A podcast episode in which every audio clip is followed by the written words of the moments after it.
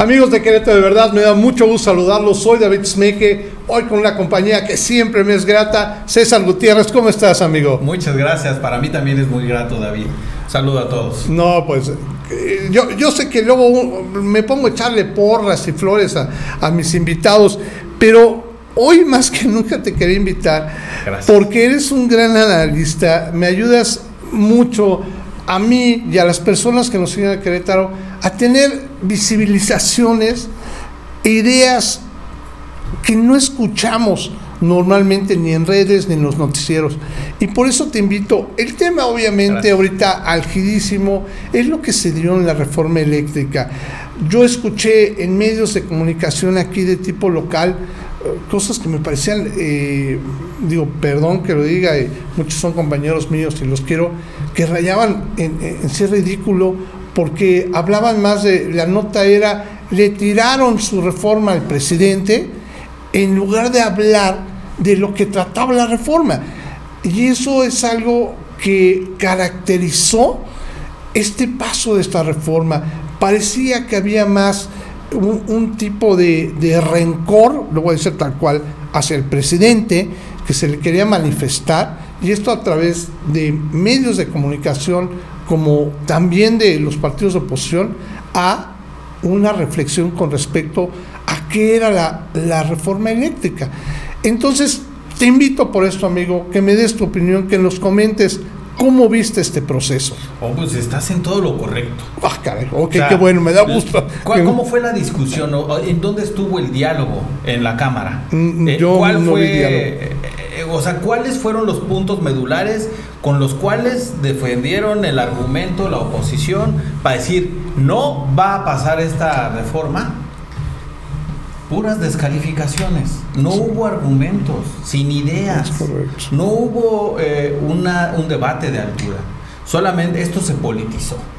Eh, y ojo, también están a favor, esto, los, los diputados de oposición están defendiendo los intereses de las transnacionales, cosa que es, eh, híjole, eh, muy difícil de entender, por un lado, pero por otro lado también, pues entendemos ¿verdad?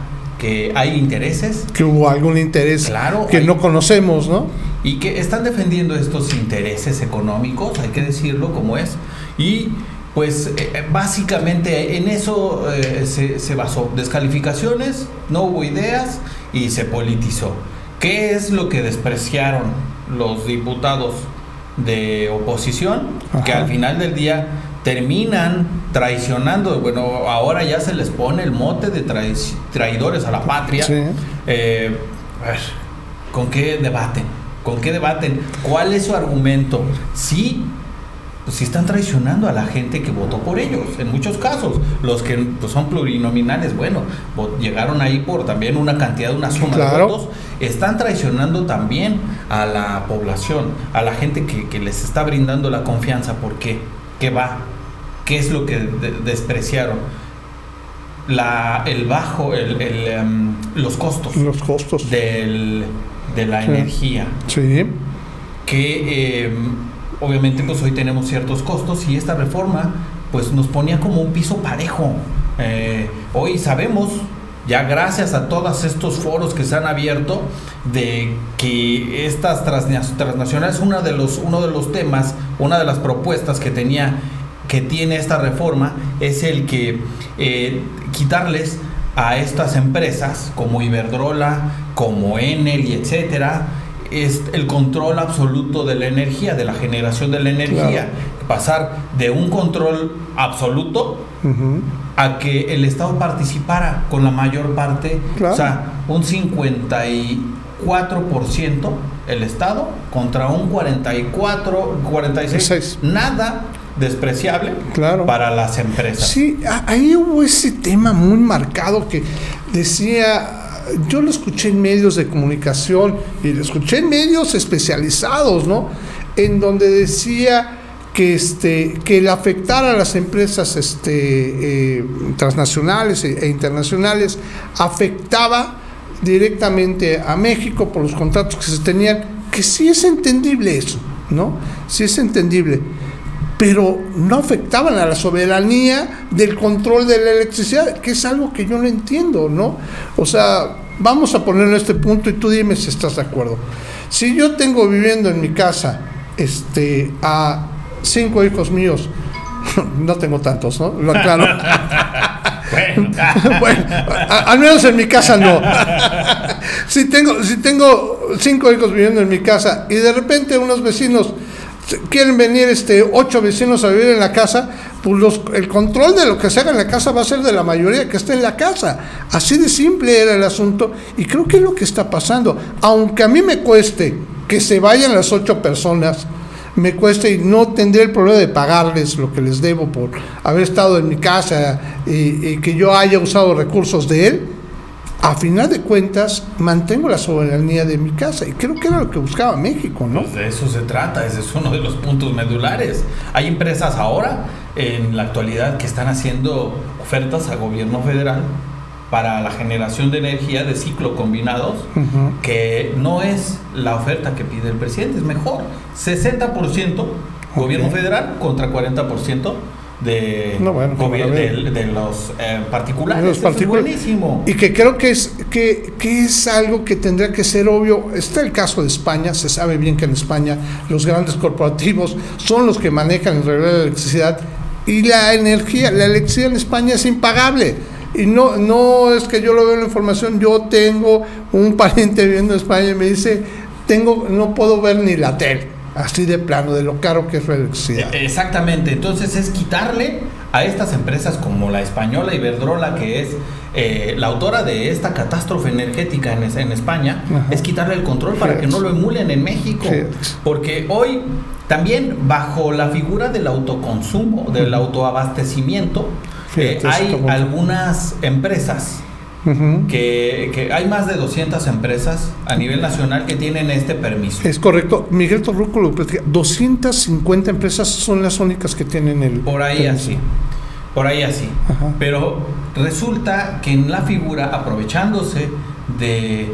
Eh, eh, digamos algunas algunos agujeritos ahí en la ley, eh, recursos legaloides, hay más de 77 mil empresas que se cuelgan de ese recurso del autoabastecimiento. Porque dicen que no, es que yo soy socio, porque tengo, ¿qué, participación tienes? Tengo, compré un dólar, una acción, un dólar, o sea, hazme el favor. Y entonces es el caso de los Oxos. Los Oxos están colgados de esta figura del autoabastecimiento y entonces lo que hacen es eh, pagar como 400 pesos cada una de esas tiendas. Increíble. o sea, mucho menos que una familia promedio.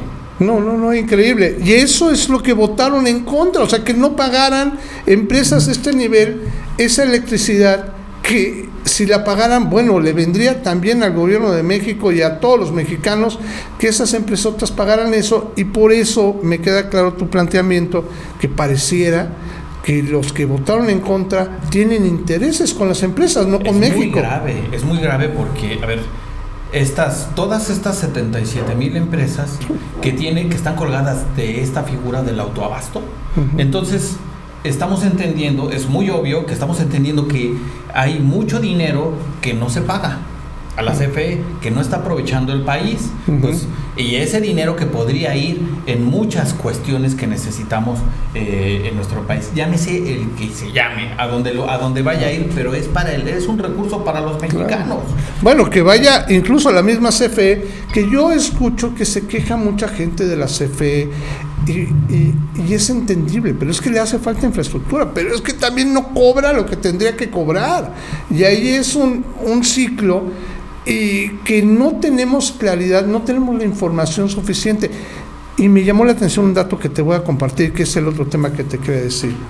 Una encuesta que hicieron antes de que se votara la reforma eléctrica señala que 8 de cada 10 mexicanos estaban a favor de la reforma eléctrica del presidente López Obrador.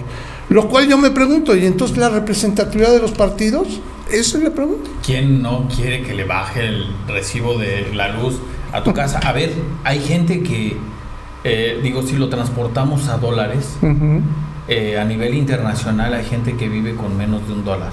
Sí, aquí en México, o sea, Que son menos de 20 pesos. Es correcto. O sea, todos los días. Si una familia promedio en nuestro país. Hay gente que, vive en una alta marginación y que tiene que pagar. También luz. Entonces, si tú les bajas la electricidad, el, recibo de luz les llega 50 o 100 pesos más barato, impacta tremendamente en la economía. La base, esa es la base de la pirámide. Al final del día esa gente, los que trabajan, los que producen, los que andan al día y los que están buscándose eh, el, el pan, esa es la base de la pirámide y que lo que sustenta a nuestra nación, tenemos que beneficiar a esas personas, pero los diputados de oposición están pensando en las transnacionales, en los grandes recursos, ¿no? En millones de razones. En millones de razones verdes. Bueno, híjole César, creo que es un tema que podemos ampliar mucho, pero sobre todo es un tema que nos invita a la reflexión de cómo estamos ejerciendo nuestro voto con respecto a quienes queremos que nos representen, ¿no crees?